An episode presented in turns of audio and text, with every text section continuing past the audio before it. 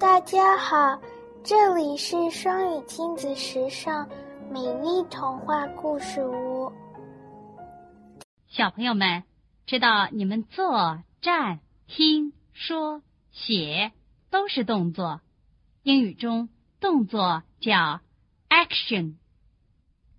下面就学说几个句子。 He is writing. He is writing. 他正在写字。He is walking. He is walking. 他正在走路。He is crying. He is crying. 他正在哭。He is sitting. He is sitting. 他正坐着。She is smiling. She is smiling. 他正在微笑。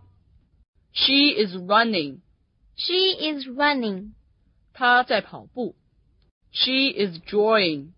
She is drawing. 他在画图。She is reading. She is reading. 他在阅读。